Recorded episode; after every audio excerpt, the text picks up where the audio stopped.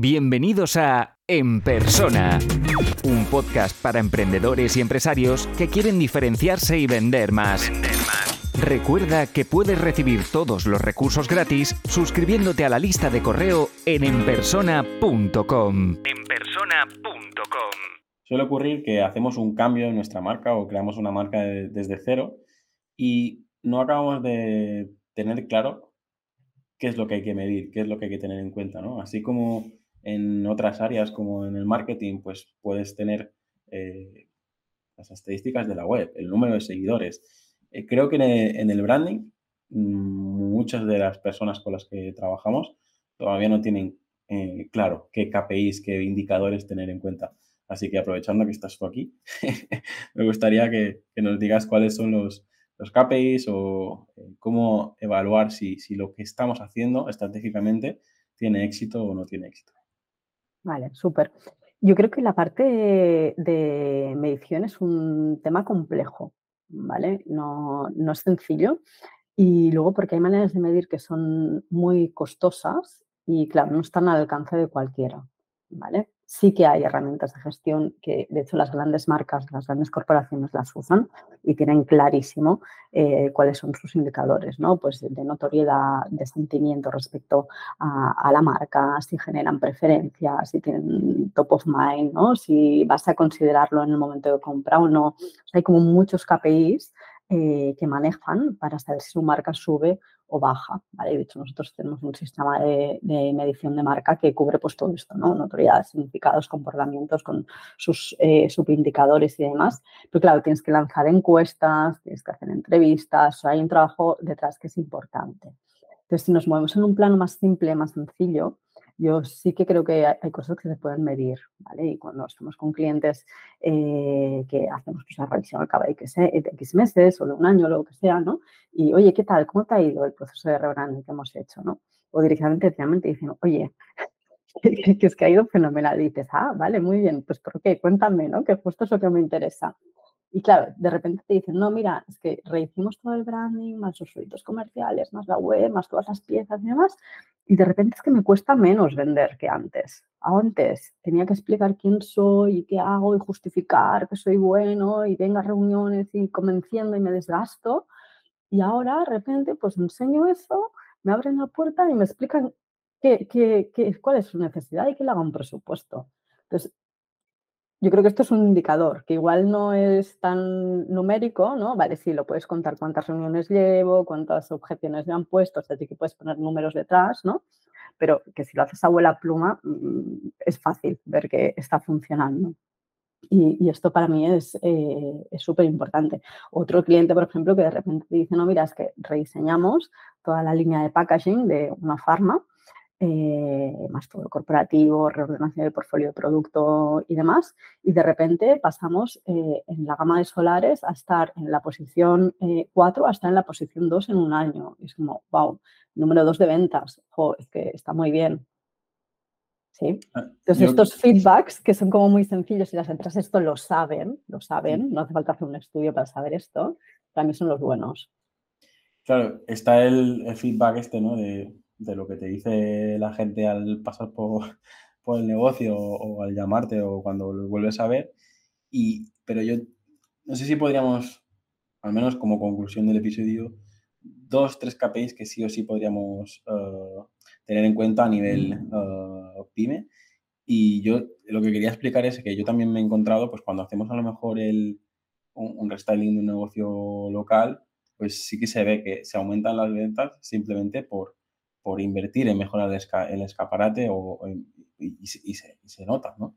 Pero también aprovecho para decir lo contrario, ¿no? Que aunque esté en mi podcast siempre digo eh, lo bueno, ¿no? Pero también lo malo, ¿no? Yo recuerdo hace 10 años ya que una vez eh, nos vino una empresa de, cocinas, su posicionamiento era low cost, rápido, en 24 horas lo tienes en casa, tal, y nosotros súper chulos y súper novatos, hicimos un folleto que pasamos del típico folleto MediaMark rojo-amarillo tal y pasamos al, típico folleto tapadura, maquetación perfecta, fotografías de lujo tal. Y el cliente nos dijo todo lo contrario. Dijo, es que no sé qué habéis hecho, pero antes vendía a tope y ahora no vendo nada. La gente dice que mis productos, dice, mis productos son súper caros y el precio no lo hemos tocado. Y, ahí, menos mal que esa lección fue uno de los primeros trabajos que, hice hace ¡Jo, qué bonito, qué gran lección! no sé qué mal para la empresa. Claro, porque qué buena lección para ti.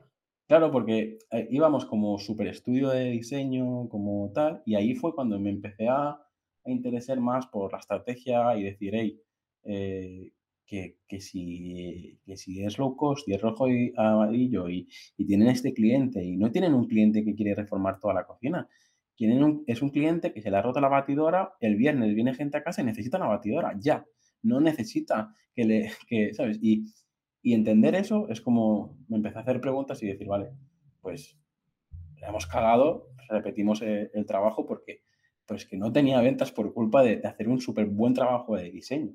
Y, eso creo que es, lo quería compartir ahora, creo que no lo había dicho nunca público, pero por eso decía que a veces es más importante el quiénes somos, qué solucionamos, todas esas preguntas a nivel estratégico, porque si tu cliente quiere eso, Mm, no le hagas un catálogo de lujo, ¿no? Total, Hot, Jauma, qué, bonito que lo, que lo cuentes y qué bonito el aprendizaje. O sea, yo creo que hay un tema absolutamente esencial en lo que explicas, que es que el diseño sea el pertinente para el sector, para el posicionamiento de la marca, de la empresa, para sus productos, para su público y, para lo que esperan de ellos. Entonces, si espero un producto barato, claro, no puedo hacer una gráfica como si fuera una marca de lujo, porque no va a tener ningún sentido, ¿no? Entonces muchas veces confundimos, yo creo, que algo sea de diseño, esto me hace mucha broma a mi suegro, siempre dice, ah, sí, de diseño, diseño, todo de diseño, y no, es que no es de diseño, es diseño, que no tiene nada que ver. Y diseño no quiere decir que sea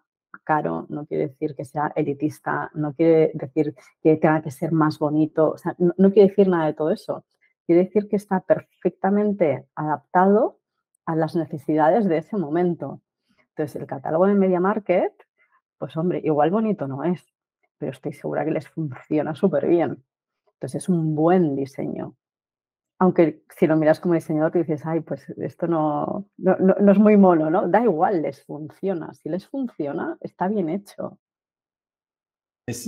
Para eso es importante saber para quién trabajamos y qué expectativa tienen y tal, porque cuando, cuando no tienes esa información, no tienes ese, ese briefing o no haces este estudio previo con, con el cliente, a mí muchas eh, veces nos, nos, ocurre esto, ¿no? Ahora ya no tanto, pero lo tenemos más trabajado la metodología, ¿no? Pero al principio era como, bueno, necesito este trabajo. Y yo les decía, mira, yo no te puedo hacer eh, ni un simple flyer, ni un simple folleto, si no sé quién eres, qué mensaje transmites, qué qué público y qué espera tu público, porque al final que cojo una plantilla, te hago un flyer y vale, pero no te va a funcionar porque no sé todo lo, todo otro, ¿no? Y, y, ahí es lo que comentaba con, con, Javier, ¿no? De que cuántas reuniones hacía yo, aunque fuera para hacer un simple folleto, hacía a lo mejor tres consultorías para conseguir que eso funcionase, ¿no? Y luego era como decir, ostras, ha, ido muy bien, vamos a seguir trabajando con vosotros en otras cosas, ¿no? Eh, le comentaba lo de regalar la estrategia porque para mí era como una inversión para darme a conocer, para que vieran que no era una plantilla de Canva y ya está, que, sino que hay un trabajo ah, previo, ¿no? pero es, es, sigue costando, ¿no? Sigue costando que, la gente diga, no, ah, esto mi diseñador anterior me lo hacía en dos horas, ¿tú por qué me pides una semana, no? Pero se, se, trata un, eh, siempre divago un montón, pero es que hablaría contigo durante horas. sí, bueno, en, este caso hay mucha labor de, explicar ¿no? los porqués y mucho caso de uso, ¿no? Seguramente también de explicar cosas anteriores. Oye, mira, pues se hacía de esta manera y funcionaba con estos resultados, en cambio lo hicimos de esta otra manera y conseguimos estos resultados, que yo creo que cuando lo ves aplicado en, en proyectos que has hecho para otros clientes, eso siempre ayuda. Pero creo que ese, ese trabajo a lo mejor en cualquier otro sector, ese trabajo de postventa, ¿no? De un mes después, llamar al cliente, hey, ¿cómo ha ido? Es súper normal. Al menos en, en, mi caso, yo cuando lo hago, llamo un mes después o tres meses después y digo, hey, ¿cómo ha ido? Vamos a sentarnos a analizar esto tal. Es en plan, ostras, eh, muy poca gente. Eh, al, menos lo que yo recibo es como, wow, qué fuerte que te preocupes, vengas aquí y tal. Y digo, hombre, es que mi trabajo no está bien hecho hasta que no eh, veo si ha tenido resultados o no ha tenido resultados. Pero como que es como redes sociales, eh, está, papá, facturo y ya.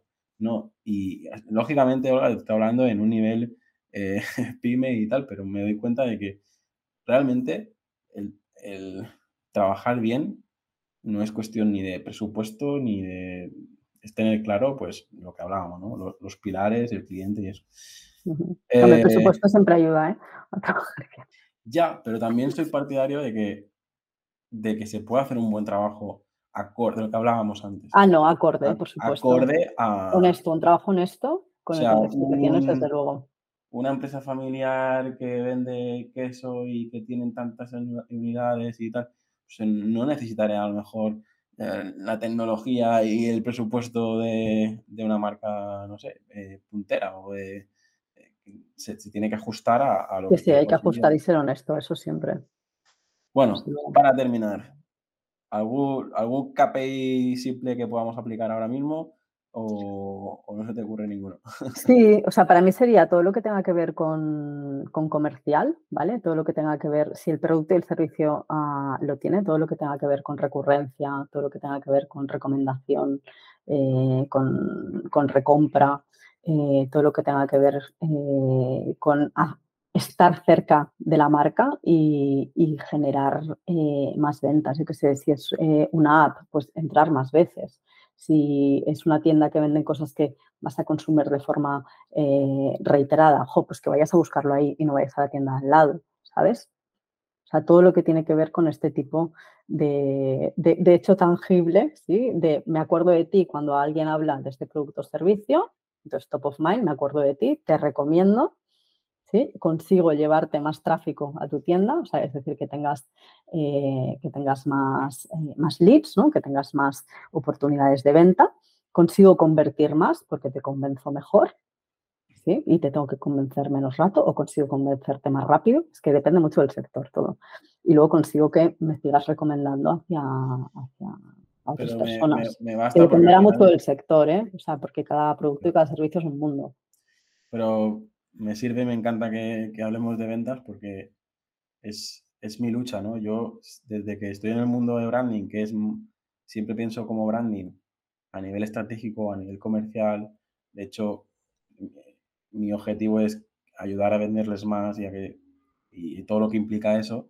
De hecho, por eso mi página web y eh, en las agencias y en todo lo que hago, eh, cada uno tiene su identidad y tal, pero si te fijas en, mi podcast o en mi identidad personal, eh, en la marca personal, todo es blanco y negro y súper minimal, precisamente porque mm, cuando leen consultor de branding, quiero dejar claro que mi objetivo es esa parte, ¿no? Es la parte de, estrategia, no, no la parte de, de, diseño. A lo mejor no lo podría mejorar, ¿vale? Pero me refiero a que mucha gente visitaba mi web como si fuera un diseñador de gráfico, ¿no? Y me decía, le, falta diseño, ¿no? Bueno, a esta web, y no precisamente es, es de diseño. es la, eh, romper el hielo y decir, no, es que mi trabajo es toda la parte estratégica antes de empezar a ponernos a, a, diseñar, aunque ya esté diseñada, pero con un estilo más, más minimalista. Eh, bueno, creo que podríamos alargar esto, pero vamos con la última pregunta y, cerraremos eh, con esa pregunta la, semana. Si te gusta este podcast, puedes dejar una reseña o un comentario. Es la mejor forma de ayudar para crecer y llegar a más gente. Suscríbete en Apple Podcast, iBox, Spotify o YouTube para no perderte los siguientes episodios.